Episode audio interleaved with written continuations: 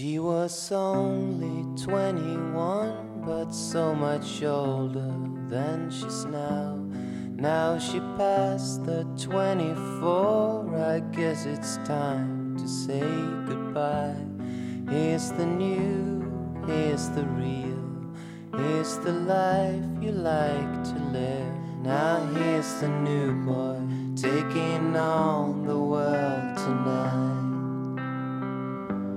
When we met, she smelled like honey. When we kissed, she tasted tears. Then for four 嗯哈喽，大家好，这里是凹屋夜谈。然后凹屋夜谈是一档呃非常随意的一个节目，是主要是让朋友夜谈瞎说，就是不太知道聊什么的时候，呃的一个嗯秘密空间吧。然后今天要跟大家聊天的是鲜肉，还有我，你猜我是谁？让阿陆老师介绍我吧。啊、今天是我跟那个阿路老师然后聊天啊，因为你没想到吧？没想到，就是呃，真宇一直都比较忙，所以呃，我跟陆阳叫你陆阳吧，因为你的名字一直在屏幕上，然后就随便聊聊最近的一些近况，然后是一个比较谈比较闲散的一档一期吧。好的，因为呃，我们其实有很长时间没有在这种情况下去录节目了，就我们呃非常认真的呃用腾讯会议来录节目，我们可能有的时候会闲聊，呃，因为这段时间可能我们都比较忙，钟宇老师他要准备毕业的事情、工作的事情，然后我也是费尽了千辛万苦，从从从从法国回到了国内啊，然后呃也在忙实习的就职的事情啊，就是今天晚上还算是一个比较轻松的一个状态吧。然后听阿露说，呃呃，就像阿露刚才讲的，其实最近好像大家的人生都有挺大的一个进展的。像真宇老师，呃，在忙着毕业的事情，然后要找工作呀，还有一些其实还有其他一些比较重要的一些呃进展吧。嗯、阿露老师可以聊聊最近就是回国过后，就从一个。呃，从一个比较禁闭的地方回到国内过后撒欢儿玩的故事吗？有什么可以分享的？嗯，其实我也不是一回来就可以撒欢儿玩儿啊，我一回来的时候还隔离了十四天呢。就其实隔离在酒店的生活跟我之前在法国自己住在学校的公寓一样，没有什么太大区别。呃，就是吃外卖啊，然后每天该学习的时候学习，然后在房间里面运动啊这些事情。呃，我想说就是感觉还是很不一样的，因为我两年之前出国，我也经常在家里吃外卖，但是我这次回来之后发现外卖好贵啊。就是嗯 你吃外卖随随便便就会吃到三十多块一顿，嗯，我记得我念大学的时候只要十几块钱一顿，而且就能吃的蛮好的了，所以才会有我们之前在节目里提到那种，我觉得我一天晚上吃了五十块钱的外卖，我觉得我真的好豪华。但是回到现在的标准，一顿外卖随随便便就要三十五块钱，嗯，好像五十块听起来也不是那么诱人了。呃，好的，阿路老师就是展开了一段就是呃啊，关于外卖的详谈。回来的时候的感觉啊。嗯嗯，因为我去法国的这个城市，它不是一个特别嗯现代化的城市。它虽然是所谓的欧洲航空中心啊，但是因为嗯它那个地方有比较有历史遗留的一些什么建筑呀、文化呀什么的东西，所以它在城区里面的建筑基本上都保留了以前的那些那些老房子。然后所谓图卢斯就是 La Ville en Rouge，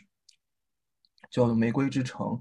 嗯，就是很多红砖的房子嘛。所以那些房子看起来都低低矮矮的，虽然虽然有的时候是有那种异域风情的感觉哦，但是确实不是一个就是我比较欣赏的现代化大都市哈。所以我这次回到广州，然后呃隔离解封的第一天，我打滴滴去我住的 Airbnb，我在路上看到 看到高楼大厦，觉得好兴奋呀！在路上看到，在路上看到川流不息的人群，也觉得好兴奋呀，就觉得回到了文明社会的感觉。嗯，就像你说的，你其实从在法国那会儿就一直以来都还是一个疫情比较严重，就是会有宵禁，然后路上人也大家就普遍倾向于都待在家，这样一个比较自闭的一个情况，然后回到了就是呃国内其实现在已经非常的嗯安全了，其实大家都是在正常社交、正常旅行，这样。就从一个比较独处的状态到呃可以有城市生活 在城市，有朋友，有很多娱乐活动。嗯，我觉得这这里就是我们今天晚上应该会比较想谈的一点，就是关于独处跟社交。是啊，我觉得真的是两个世界哦，不光是就是呃法国和国内的，就是疫情的政策不一样，人的心态其实也是不一样的。在法国那么久，疫情一直没有什么好转，即使说就是有一段时间我们放开了，可以去餐厅吃饭，可以去剧院，可以去电影院看电影的时候，你都会很担心，会很担心跟你约会的人，他他他前一天晚上跟谁约会了，前一天晚上约会那个人会不会是一个密切接触者，或者是一个病毒携带者这个事情。所以，真的那个时候基本上不愿意出门的，或者说就根本就不敢出门。啊，我之前在法国唯一出门的两件事情、三件事情，要么就是去河边跑步，要么就去超市买东西，要么就去朋友家喝酒。朋友是因为我知道他也是个中国人，然后他也非常的怕死，我觉得他是安全的。基本上只有这三件事情会出门。然后回到国内了以后，就完全不一样了。之前处在法国那样的环境下，基本上我觉得，嗯。百分之九十的社交都被都被被就就都被都被剪掉了嘛。嗯，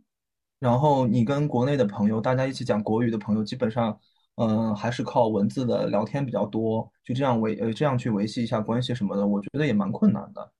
但是回到了国内之后啊，就不一样的世界，确实是不一样的世界。这句话充满了轻快，不一样的世界。是的呀。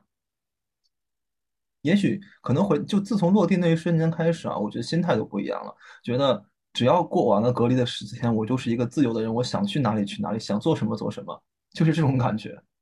开始爆发性的社交，对吗？对，开始爆发性的社交。因为我出去念书这么多年，其实跟呃，我是在广州落地的嘛，然后跟广州当地的朋友和同学就大家开开心心的一起一起吃饭，然后就是这种。呃，以前的同学呀，或者后面认识的朋友啊，大家坐在一起，面对面坐在一起，可能有的时候说的不是什么，不是什么特别有养、特别有特别有营养的话题啊，但是真的蛮开心的。这可能就是让我有的时候会想，呃，我自己一个人生活的时候，觉得可能还挺喜欢独处的哈，但是觉得会会会有有的时候会觉得，或许是需要有社交来辅助一下自己的生活，让生活变得更有多样性一点啊。但是，呃，这样就是长时间、密集的暴露在一段社交中，各种各样的社交中。最近，我突然觉得，好像社交真的也蛮有意思的，说不定独处可以是那个、那个、那个用来调节社交的那个、那个 ingredient。嗯，就是长时间的独处，其实，呃，当然独处其实肯定还是很好的嘛。但长时间就是，而且这种被迫性质的独处过后。之后会迎来一段时间爆发的热爱社交这件事情，嗯，其实我觉得社交是一件很就接着阿路老师来讲的话，我这边也会觉得社交某一部分程度来说是非常爽的一件事情。嗯，我之前听到之前听到一句话是，呃，其实社交是对有的人来说，社交可以。吸收一些能量，有的人来说会消耗一些能量。其实我觉得可能是对不同时间段的你来说可能不一样，可能有段时间的社交会让你去获取很多呃能量，另外一部分时间可能会消耗。我觉得就适当的去做好这部分的一些调节和你自己去控制，其实是。可以合理利用社交这件事情的。这个你的这个这个观点非常有意思啊，就是你觉得有的时候社交会消耗能量，有的时候社交会会吸收能量，但是你有没有思考过一个，就是某一个角度，其实这是因为社交的对象的问题。跟某些社交的对象，你跟他你去进行就去去 fact 功能 sense 的时候，你会觉得是就是去去消耗能量，但是跟有的人在一起的时候，你不会这样觉得，反倒会觉得就是能从他那边汲取出来很多无穷无尽的力量，让你继续活下去。对，就是，呃，这件事情本来就是一个很靠各种东西凑凑凑在一起才会造成的结果。首先，当然是跟很好的朋友、很 OK 的人，他肯定让你吸收能量嘛。呃，但是也分时机啦，对吧？而且你也不能强求总是在。嗯，总是可以吸收能量的。就是你，哪怕是你很好的朋友，你们你们一直的相处，也不一定会一直去吸收的。所以你要接受某某些时候，你是需要去牺牲一些嗯能量，进行社交的，吸收能量的社交是非常值得珍惜的。呃，但你也不得不承认，可能大多数时候是去是你在社交过程中你是会有一些疲累的。呃，那我这里其实可以有一些例子，譬如说我最近的话，我算是呃，可能阿洛老师的状态可以之后他再说，我是算是一个比较平稳的一个嗯生生活的人吧，因为我们已经像疫情这种。非正常的一种生活方式，其实呃，在国内已经很久了嘛。我们差不多是三月中旬就已经开始不需要隔离，就会比较自由。当然是呃，国内会比较自由啊，那就已经恢复了一些正常的社交。然后我大概是呃比较合理的在独处以及社交。譬如说我最近的话，嗯。像我平时会比较忙一点，就要需要长时间的独处去做自己的事情，嗯，但是你会产生很多的一些负能量，就譬如说工学术上不太顺利啊，或者等等等等一些焦虑呃焦虑之类的情绪都会产生。但这个时候你可以跟一些比如说比较适当的朋友，这时候你去跟他呃玩一些别的事情，转移一下注意力，或者你就。也是我最近经常在做的一些事情，就是跟他说说一些垃圾话。这些垃圾话包含是去吐槽别人啊，讲讲八卦呀，或者就是去讲一些很没有用的话。这些都可以帮助我去嗯代谢掉一些焦虑的情绪，呃，或者说是去从对面的身上，去从我的朋友身上去感受到他身上的一些能量，呃，或者他解决问题的一些方法之类的。所以还算是。从社交中获取了一些比较好的能量，但我觉得这个还跟我嗯比较合理的去控制呃跟 朋友的距离呀，呃以及呃社交的程度挺有关系的。我想我想问问你的垃圾话都是哪哪个类型的垃圾话呀？嗯，非常好的朋友之间会讲的垃圾话。其实那啊嘞，差不离不，其实不是骂脏话了。这里垃圾话不是骂脏话，就是你会说一些非常情绪化的话，然后或者是嗯别人的坏话，嗯啊，就是会口嗨是吧？就对，就是会口嗨，就讲一些情绪化、不理智，然后没有逻辑的这些话。但这些话其实讲出来本身就很解压，你也没有预设说朋友会把它听进。听进去，大家都懂，就是讲完了，就是你的情绪消消耗掉了，就坏情绪没了，就就没了。嗯，我我明白这个道理是这样的。其实我有的时候有种感觉啊，嗯，最开始的时候，这个这个这个这个故事线是这样的，因为阿瑞老师应该也知道，我很喜欢看足球，然后我有的时候会跟朋会跟同学一起，就是我们一起连麦看足球。就是我在法国的时候，他会半夜起来，然后如果我们都在国内的话，我们会熬夜一起看。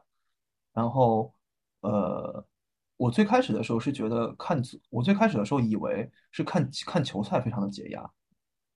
是是觉得看球赛输了赢了，输了可以可可以可以口嗨不停的骂，然后赢了可以下一周都横着走，这种这种状态非常的解压。但是后来我自己在国外，有的时候我朋友起不来，可能我一个人看比赛的时候，就会觉得有一丢丢无聊。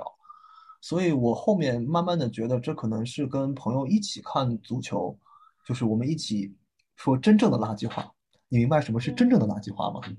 嗯，没关系，不重要，肯定有人听得知道的。就是真正的垃圾话，然后骂呀，嬉笑怒骂呀，说一些非常非常口嗨的话呀，然后这种感觉非常的解压吧。因为，嗯，足球它不是每周都有，有的时候它会有，呃，就是国家队比赛日啊，它会有一种一个两周的空档。我每次在这两周的空档的时候，两周空档的周末，情绪都会非常的低落。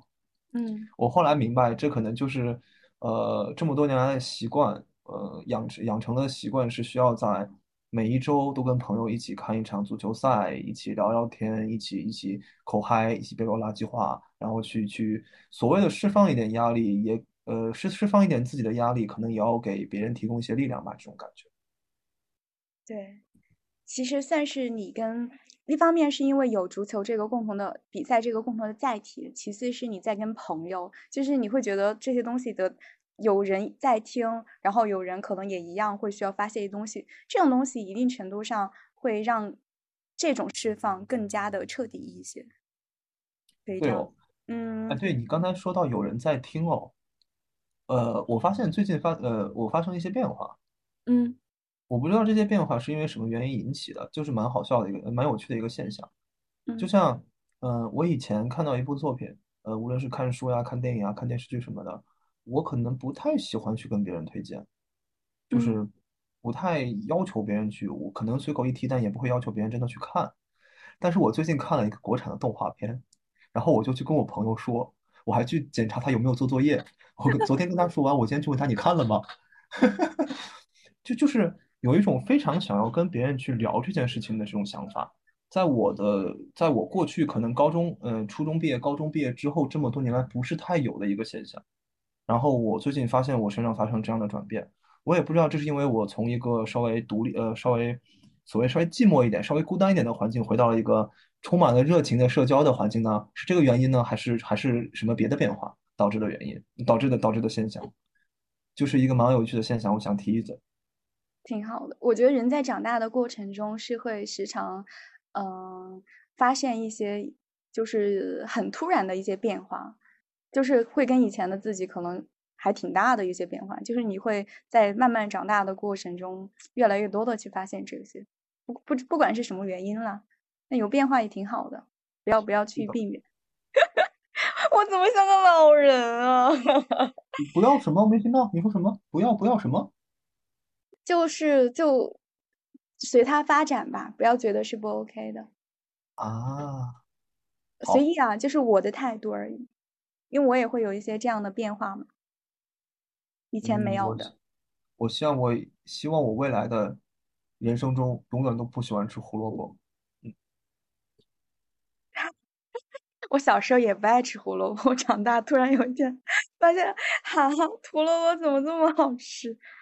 我最近自我觉得自己对社交就是大多吸取都是在吸取能量，原因是我觉得，嗯，通可能通过以前的一些积累，呃，经验积累吧，会比较知道我适合呃什么样程度的社交，呃，以及我找到了一个在社交这点上一个很重要的一个嗯控制因素吧，就是保持一一定的距离。呃，当然可能这个也不是一个新鲜的一个东西了，但是我最近会比较会有这种感受，嗯、大概是随着年纪的增加，对自己会比较了解，以及你也会有很多不同种类的朋友过后，你大概知道，就是能让大家就更多的感受到快乐的一点是，你要适当的去保持一些距离。就这个保持距离，我觉得可以分从两两方面说吧。就一定第一个肯定是，呃，你要注意你们俩就相处的时间，就是你要。就是不不一定是时时刻刻都需要，有的朋友可能是会讲一些废话，有的朋友可能是在特定的时间去交流一些特定的东西，嗯、这是一方面，就是时间上的有一定的距离。二个距离是，嗯，你大概知道，就是一个人都是都并非是完美的，大家都各自有自己的缺点，但你愿意继续跟这个人做朋友的原因是他一定身上会有某一部分你很喜欢的闪光点，而且这些闪光点会。嗯，覆盖掉他的缺点带来的一些不好，所以那不同的人缺点不一样，你就要知道，嗯，你跟这个人的禁忌在哪儿，以及要怎么相处，可以更多的感受到彼此的优点，去规避那些缺点。我觉得另一部分保持距离也是这个东西的一个平衡吧。哦，我觉得你说的第二点非常的有趣啊，因为嗯之前我在学项目管理的时候，提他他提到过一个东西叫做相关方参与计划，嗯就是针对不同的相关方要制要制定不同的沟通方案，然后如何去管理他的期望。我觉得你刚才讲，就是你第二个也不算是保持距离，但是针对不同的朋友有你喜不同的喜欢的点，然后和他有不同的相处方式，这个跟嗯。刚才讲的那个逻辑是蛮像的哈。嗯。然后，嗯，说到你刚才说的第一个点，就是就是就是呃，控制和相和朋友相处的时间这一点，嗯，我觉得也有道理啊，因为，嗯，可能有的时候你并不是特别的需要去跟别人就是做社交，有的时候你可能会更想要独处一点，然后你找到的那些想跟朋友一起去相处的时间，可能是你真正需要，真你觉得自己真正需要去社交的时候。无论嗯是就是外界外界的因素导致你需要，还是你自己自发的想要去，呃，内心那种需要。然后一个是时机的问题，一个是时间长短的问题吧。我觉得时间可以从这两个维度上来说，时机就是我刚才讲的，嗯，你觉得需要的时候，无论是外部的原因导致的，还是你自己内部心理的需求。然后呃，时间长短的问题，这个还是秉承我刚才的那个想法，这个跟对象是有关系的，跟不同的对象，你可能呃相处社交的时长也是有不同的变化的，对吧？对。前的话，小的时候吧，你会觉得，嗯，他是我很好的朋友，我们要一直一直在一起。我们呃，可能跟大学的，嗯，或者说是高中、大学吧，如果是住宿的话，你们可能就是朝夕相处，然后天天一起上课，然后一起做每一件事情。嗯，什么事情你想到第一点就是哦，我要跟这个这个朋友一起去做。但其实人跟人就是真的是不，就是应该是说。哦，了我了解就是社交的重要性，同时了解独处的重要性。所以对我来说比较重要的一点就是，嗯，一定要去和你把握你跟这个人应该要去做什么。呃，当然我觉得说起来可能比较偏理性啊，但确实这个是一个对彼此都好的一件事情。我明白你的想法，我想我想就是讲一讲我自己的事情啊。嗯，因为你看你说到这个，你知道跟他应该要去做什么这个东西，呃，平心而论，我觉得听起来是有一点功利的啊。我不是指责他，但是我我只是想说，除了应该要去做的事情，除了或者说除了必须要去做的事情以外，我们还可以做一些别的事情啊。这些额外的事情，有的时候会起到意想不到的效果。嗯嗯，我可以举一个例子，就是我这次回来在广东，在在广州的时候，跟我一些就是大学的时候的同学，呃，我们一起吃饭的时候啊，就是我这个人不是一直也都比较寡淡，然后在念书的时候，因为那个时候也恋爱。然后后来也有自己的事情，就是其实跟同学相处的时间不是很长，尤其我中间还因为选拔去了别的班，所以跟我以前的同学相处的时间可能就真的只有军训的短短的二十来天，之后大家就没有一起上过课了。但是呃，军训的时候那种感情也没有非常的就是说什么血浓于水这种父子情哈，也没有这种也没有这么严重。但是就是大家相识，然后每次以前班级的聚会都会叫我去这种这种关系。然后这次在广州就碰了两个我以前这样的同学，一个是我当时的舍友啊，然后另外一个是当时别的当时的同学，后来他去了别的班。呃，我觉得其实我没有必要见他们，他们也没有必要来见我。就是如果我们从刚才所说的这个去应该做什么事情这项角度上来，从这个角度上来说的话，他们不应该来见我，我也不应该去找他们，他们在上班。呃，而我很闲，我不应该去影响他们的生活和工作。但是，当我问他们要不要一起出来吃个饭的时候，呃，嗯，我也不知道为什么我要问哈，但是反反正我就问了，然后他们也很开心，我们一起出来吃了个饭。然后吃饭的时候，大家就聊到了很多以前的事情，然后也也聊到了各自的近况啊什么的这些方面的事情。然后让我非常非常惊喜的一点就是，我一直觉得啊，我是一个非常冷淡的人，所以大家对我可能也没有什么。呃，比较亲切的那种热切的关照啊，那种感情啊。但是，嗯，这么多年不见，三我毕业之后已经有三年时间，三年不见了，大家嗯坐在异乡的一家一家饭店里面，然后说着说着就来了，就说到了都是自家兄弟不说外人话，这种感觉我会觉得非常的，嗯，非常的暖心。这个词是不是听起来稍微有一点，呃，有有一点太情绪化了？但是我当时确实会觉得很开心，听到他们这样说，我觉得很开心。嗯，然后另外一个同学就是我们当时吃饭是两个人嘛，另外一个同学，呃，在很多年前，在我念书的时候也有这种感觉，就是我刚才不是说我们只是军训的时候是舍友，后来我就搬走了嘛，然后我觉得我们一起做室友，然后大家都军训的时候，生活基本上也没有什么关照，就是大家一起起床，然后一起去训练嘛。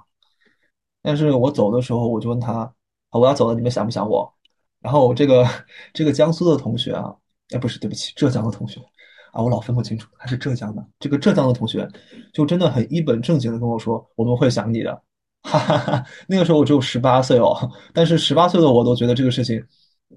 有一种很奇妙的感觉，让我到了二十五岁的时候还记得。所以，呃，有的时候跟人去产生这种关系、这种羁绊、这种这种所谓的社交这样的一个东西哈，除了必须、除了应该以外。有一些非必要的东西，反倒会让这份关系变得更加的奇妙。嗯，可能这是我刚才想说的一个点吧。我可能也讲的稍微有点凌乱。嗯，我听起来是非常呃幼稚又可爱的。没有，我这个幼稚是加引号，就是非常的纯真吧。其实我觉得有，就是珍贵的友谊，在某种程度上也是一种赤子之心吧。因为就像我刚才听你说，十八岁时候我们会想你的这些词，听起来其实是很幼稚的一些发言，但却是幼稚，但是却真正能够温暖到一个人的心。比如说阿露这个冷冷淡的心，都被温暖到。认同就是阿露所说的，就是不要去设限，也许会有一些。嗯，非常美好的一些际遇啊和感受。呃，我这里其实想要回到我作为一个成年人，又在给自己贴标签了，大家就随便听听。嗯，其实倒不是说，嗯，不要去做什么，这里不要去做什么，并非是，嗯，我跟朋友就是要做特定的事情，一定要就是你能够给你正反馈的时候，你们才去做，其实是避免踩雷吧。嗯，大更多的是这一个意思，就是跟这个朋友可能更多的不要去聊这方面的东西，或者是不要去做这方面的一些事，可能会产生一些摩擦，可能是尽量的，你尽量的想要去规避一些不好的体验，而并非说就是一定要，呃，能够可预见的去产生一些好的体验才会去跟这个人的做，毕竟未知的东西我们咱咱也预料不到，对吧？可能是好的，可能是坏的，但你总得去做嘛。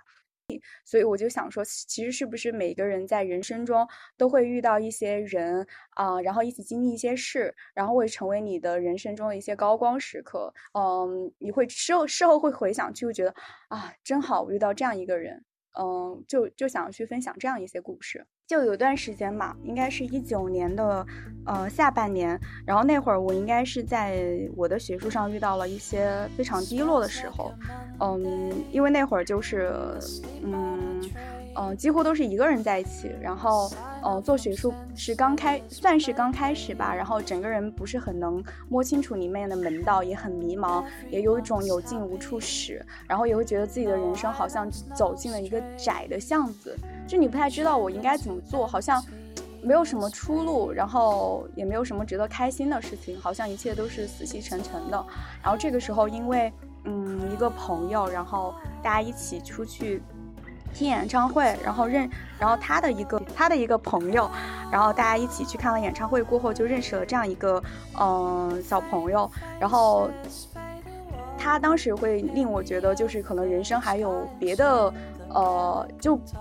其他的人会有更多精彩的人生吧。因为我当时我会觉得人生好像只有一一只有一种人生，当然你现在听起来可能是挺不合理的，可是你在处在某一个环境的时候，你还挺容易。走进这种死胡同，然后那个人他是会比较，嗯。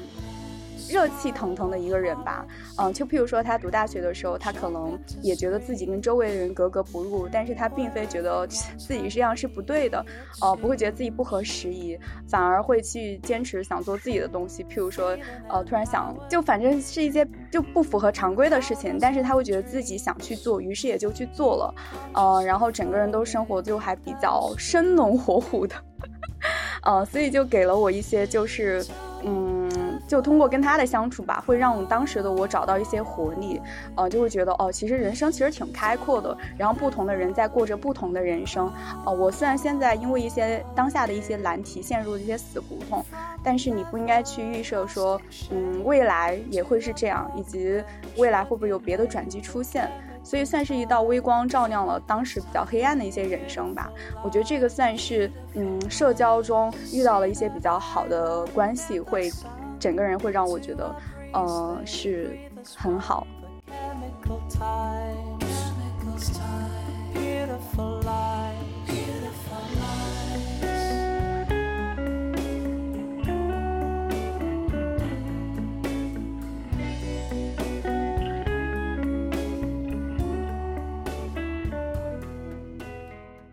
我觉得蛮好玩的，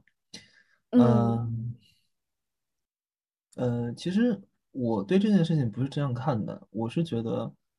嗯，其实并不是有这么一个人恰巧出现在了，就是你觉得很困难这段时间，嗯，然后你觉得像是一道微光照亮了黑暗中的你，嗯，呃，我觉得这个东西是反过来的，是你对这个你是是因为你对这样的人有一个需求，所以你会你会不自不自觉的去寻找这样的一个依托。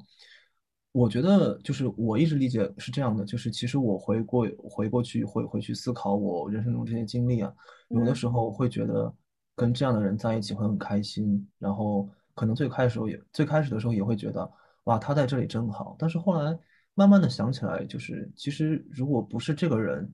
是另外一个具备同样的让我觉得吸引吸引我的点的另外一个人，可以起到一样的作用。呃，我这样说不是说这个就把这个问题定义的非常的功利化哈，就是说，可能是因为我需要这样一个人，所以我会不自觉去寻找这样一个人。对，所以其实并没有一个非常浪漫的，就是呃，一个一个命中注定要出现在你生命中的人去替你解决这个问题。嗯，而是我觉得其实这一点就是自救。对，我觉得你其实刚才说，其实它是你内心想要追寻的一种生活方式也好，一种理想也好，其实只是刚好，呃，刚好很幸运的身边出现了这一个，嗯，投射到现实这样的一个一个一个人身上吧。其实它是你内心所渴望的一种，嗯，东西，然后恰好映照在身边而已。我觉得这一点还挺有意思的，我觉得还挺认同的。对，然后我觉得这个东西，如果我们说它是一个非常浪漫的或者非常幸运的一件事情的话，我觉得倒不如说这是因为我们自己在，就是刚才所说的，在努力的去解决自己的问题。可能从现实着手的话，确实有很大的壁垒，但是我们换了另外一个方法，我们就是在不遗余力的自救呀。我可太会自救了，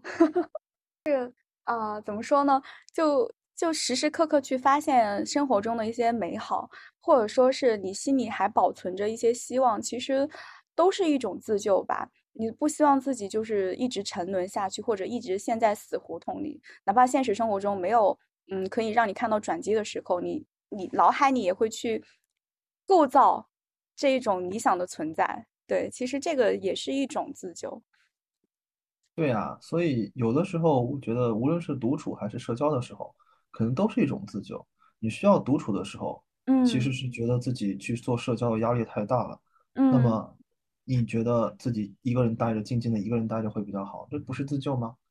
你觉得自己很寂寞、很孤单的时候，需要跟朋友一起去吃饭，一起去聊聊天，一起说垃圾话的时候，你就去做了，这不是自救吗？我觉得我们真的是一个就是生命力非常顽强的一个物种哦。嗯，对，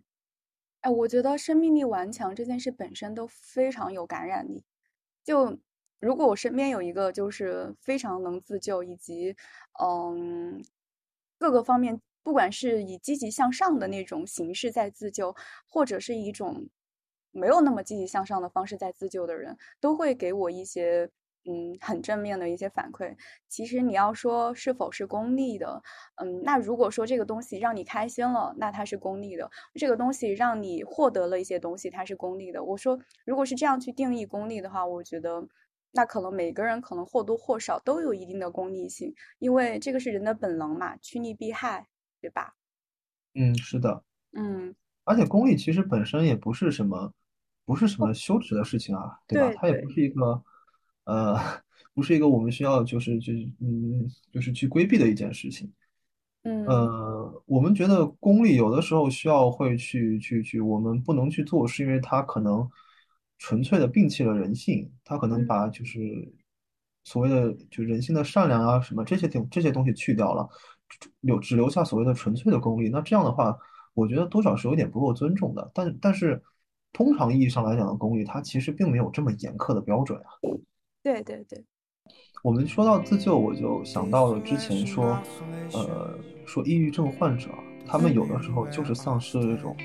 很遗憾，他们确实是缺失一种自救的心，自救的心气。嗯嗯，所以我觉得也蛮可惜的，就是其实不光，其实不是一个人喜欢社交还是喜欢独处，因为这两者在不同的情况下对他都会有不同的作用，不同的正向的作用。他只是需要在正确的时机去做这件事情而已，而如何去判断是否是正确的时机，或者说是什么时候去驱动他去做这些行为呢？就是要有所谓的刚才我们提到自救的意识。嗯，所以很可惜，有一些有抑郁症的朋友们，他们可能在一段时间内没有了这种，就是想要去帮助自己，想要去帮助自己发出呐喊这样的、这样的、这样的力量吧，也是蛮可惜的。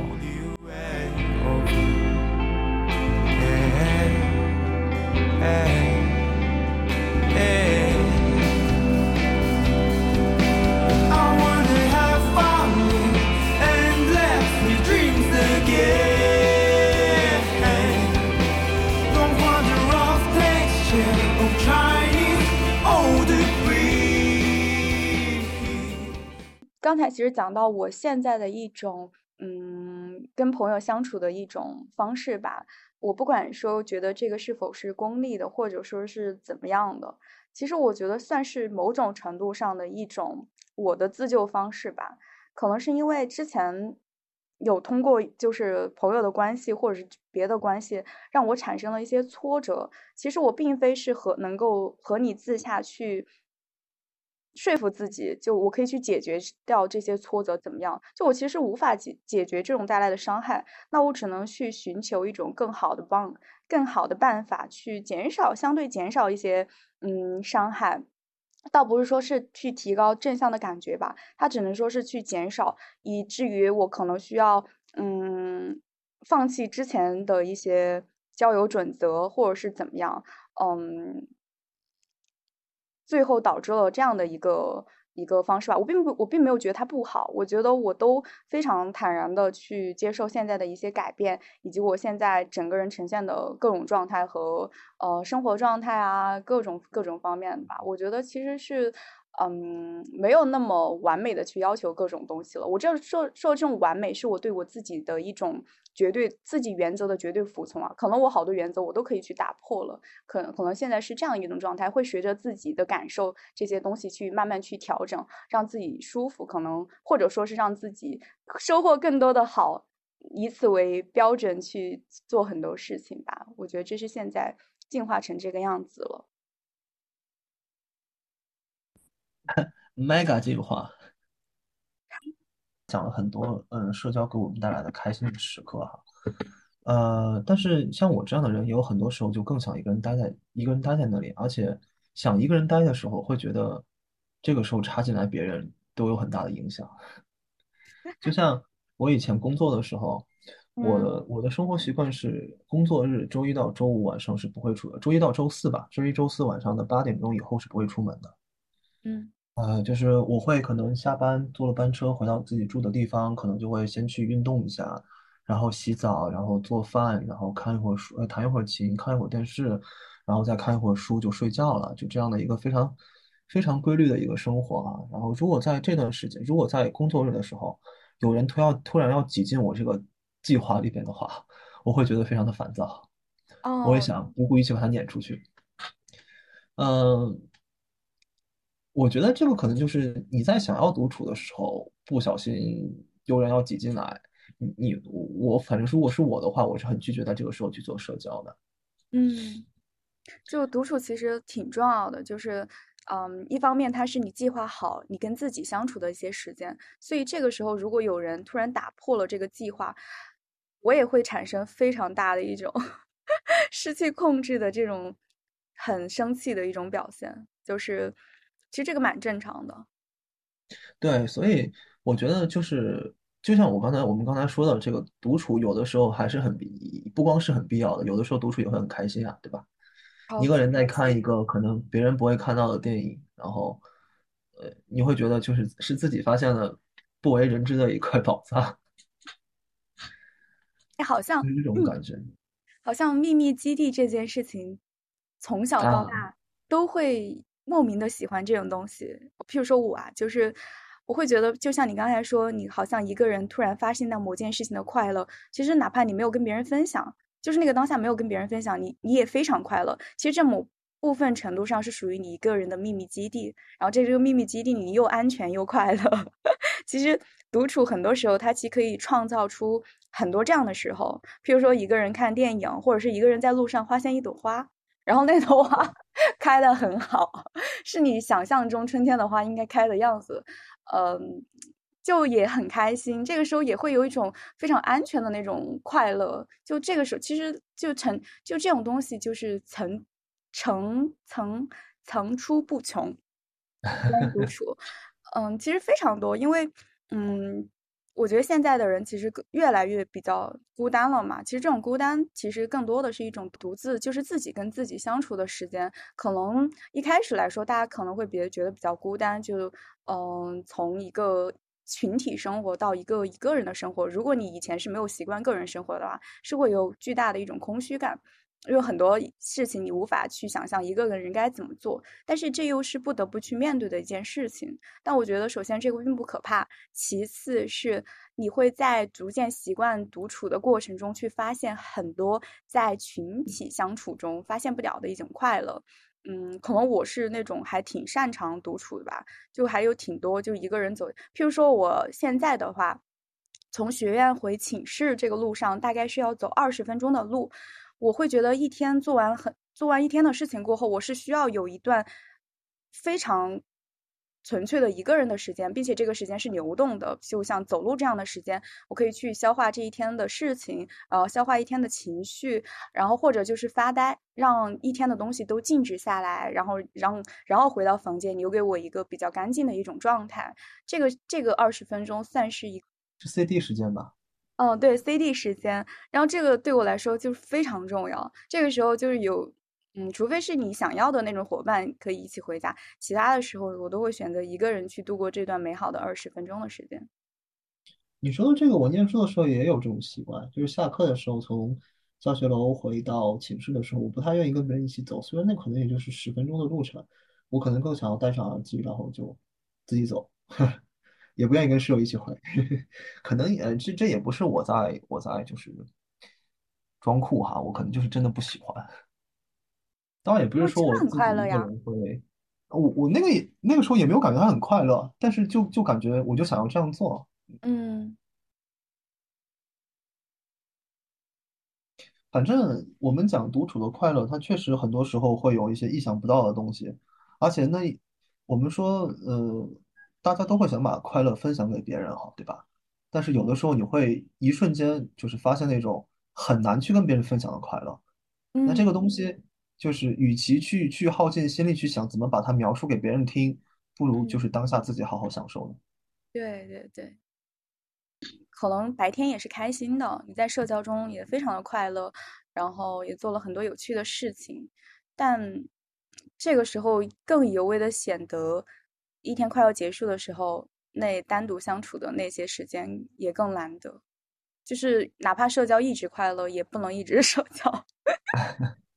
哎，不过哦，不过如果这样讲的话，就会听起来很像是就是独处是社交的 CD 时间，但其实这两个是这两个东西是一样重要的。对对对，人这个东西还是很复杂，就是我们很难去定义自己的需求，因为你需求用你们经常说句，它是动态变化的呀。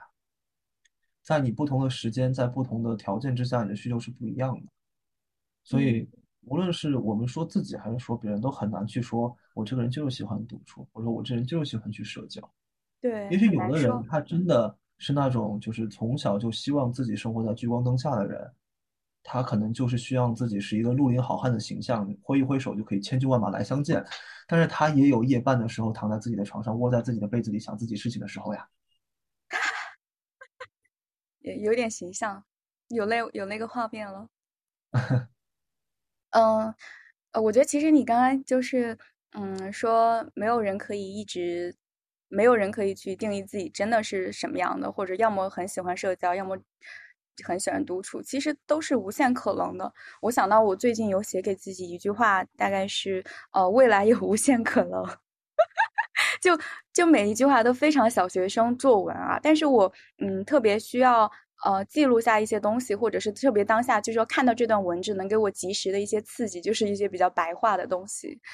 嗯，就类类似于就是呃每个人都不应该给自己设限，哪怕我现在看不到来自未来的一些光，但不代表它不存在。哎呀，我写的话都好类似，都很小学生作文，就。就也像你就是刚刚说的，嗯，从回到广州，虽然曾经可能跟那些朋友没有这方面的一些经历，但是这次然后通过大家新的见面，然后建立了一些很多新的感受，感受到了一些其实去尝试一些新的东西，不给自己设限，其实真的是会有很好的东西在等着你的嘛。我觉得这一点其实在一切的东西其实都挺适用的，就是永远不要去设限，谁知道未来会发生什么呢？对，然后还有就是因为我们这种生物啊，刚才说的，除了会不遗余力的去自救以外，我们还是真的有的时候是蛮敏感的一种生物。嗯，可能我们会突然有一种想法，说我今天要去做这件事情，就简单的是社交还是独处，我们今天就会去做这样一个选择。但是我想说的就是，我们一定要去去捕捉那一瞬间的心气，那一瞬间的想法。可能我会想，我今天要出去跟朋友一起吃饭，但是我会后来又会有各种各样的所谓的就是理性压倒式的一些一些思考。嗯我去跟他吃饭的话，他熟吗？他会接受我的邀请吗？我们一起吃饭会有什么效果？我们巴拉巴拉巴拉巴拉，就会有这样的想法。嗯呃，我觉得是不是有的时候可以把这些想法推开，嗯去尊重一下自己的 instinct，去去去去按照本能去做选择，也也是蛮好的一种尝试了。嗯我觉得在我们的知识之之外啊，就是我们的潜意识什么的，他有的时候会做自己的选择啊，他们的选择或许比我们的就是生活了这么久形成的这一套思考方式得出来的结果，可能要更贴近我们真正的需求。嗯，说到有的时候会有一些敏感，或者会有一些很多的考量，导致有点束手束脚。我觉得我这个天秤座还经常遇到这样的事情，就事情还没有发生，我就已经在设想各种可能会出现的结局，最后的导向就是不要做。经常发生，这在我前二十多年的人生中就经常发生，所以就默默会觉得自己可能错过了很多，嗯，开启一些新的东西的一些机会吧。嗯，当然，其实所有的事情按照你的计划走，是一定会给你带来某种程度上的掌控感跟安全感。但有时候一些就在当下可以说是冲动吧，去做下的一些事情，其实还挺，嗯，挺好的，好轻飘飘啊。有的时候也不要有偶像包袱吧，有的时候可能会哦，觉得真的，我这个人的人设是这个样子的，我可能就是一个酷酷的独来独往的人，对所以，我不用不应该主动去给别人抛橄榄枝，我觉得这没有必要了。你说到做到了吗？我觉得慢慢的会说到做到啊，而对，且你会，你有在朝那方面走。就像我听你说广州的对那些故事，我觉得你有在打破自己给自己设的一些限制了。呃，其实我觉得这也不是自己对自己设的限制，因为以前可能不觉得这些东西是限制。嗯，觉得以前觉得自己就该是这样的，对吗？对对对，嗯后来嗯觉得，嗯，不如去试一试，或者说就是不如去，不如就去，嗯，就去遵从本能。真的，思考是很棒的一件事情啊，但是有的时候过多的思考确实会丧失丧失很好的机会，而且深深有体会。而且这个东西都是机会成本，你选了一个，另外一个就没有机会去做了。嗯，如果你要用思，考的方式来来考虑这个问题的话，对，我觉得其实挺多东西想太多，呃，衡量很多东西过后再去做，可能就有大概率是不会做，呃，还有可能是做了，可能也没有那么开心，所以有的时候不妨就是少想一点，先去做，就是也是一种不错的一种行为方式嘛。嗯，对哦，我觉得想做就做，最近这件事情是我的座右铭，所以啊，想独处的时候就独处，想去社交的时候就去社交。还要扣齐，对啊，有有有被必须惊艳得扣回来，到，必须得扣回来，朋友。有被 惊艳到，前前两天上，就是嗯这一周的周一、二、三的时候，有没有看过月亮？嗯，我知道挺圆，但没仔细注意过。它不光很圆，它离你还很近。嗯，然后呢？呃，因为从天文学来讲，春分是月亮在近地点的时候，哦，对，所以它其实是离你最每年中离你最近的时候。嗯，嗯，然后我今年对春天，我我还没有感觉到春天，因为广东一直是夏天。对对对，我了解，啊，广州我可太了解了。对对对，嗯，上海最近前段时间还挺春天的，让我隐隐约约有感受到一些，就走在路上看到，呃，树叶变绿了呀，然后有花开了，就莫名会产生一些对今年充满了期待的感觉，可能这是气候给人带来的最直接的一些影响吧。然后我就觉得非常开心，对，然 后也对，不管是对哪方面，就觉得充满了期待，是就谁也想不到，可能两三天前还因为天气很冷的我，就是对一切都很失望。那个，我想插一段赵忠祥老师的声音。嗯，啥？啊，你不知春天？来了，所有开始动物开始繁衍，是吗？对对对对，就是那个。哦，这个真的，人就是生物，它一定会遵从某一种自然法则。自然法则吗？这我没想到的啊。不过我，肯定没有你想，你你在想什么？啊，我说的就是春天会还是会，就大自然会给人带来那种直观、那种生机勃勃的感觉。人作为其中的一员，也能直接感受到，并非一定是跟繁殖 相关的。对，因为呃，我是西安人嘛，然后我们那边嗯它四季非常的分明，嗯所以我人生的从我有意识、有记忆开始到我去念大学中间的十五六年的时间内，我确实每年在冬天结束了之后到清明节前后这一段所谓我们把它叫春天，偶尔会有倒春寒这这段时间之内会看到，无论是柳树抽芽，还是还是别的植别的植被开始慢慢的变成新绿，就这种感觉是会让人觉得就是我们迎接了一个新的一个开始了新的征程哈。我们为什么说春天是是每年的伊始呢？可能就是因为冬天，呃，一切都被雪掩盖着的时候，觉得不是那么有生命力吧。嗯嗯，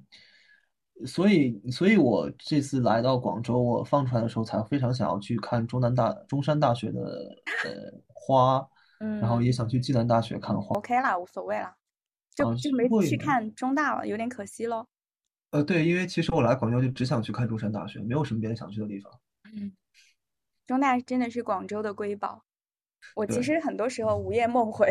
就会觉得自己在午夜梦回。午夜梦回，哎呦，就感觉大学毕业真的是我人生的割裂点，整个人嗯都坠崖式的到了另被割裂到另一种生活，变成另外的人，然后开始其他的一些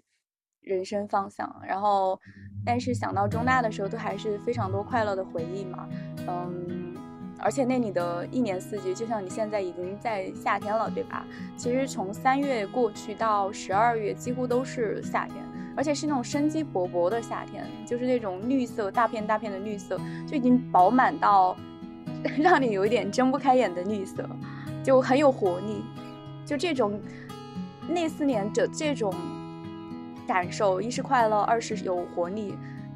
就还挺一直在我的脑，一直在我的脑海里。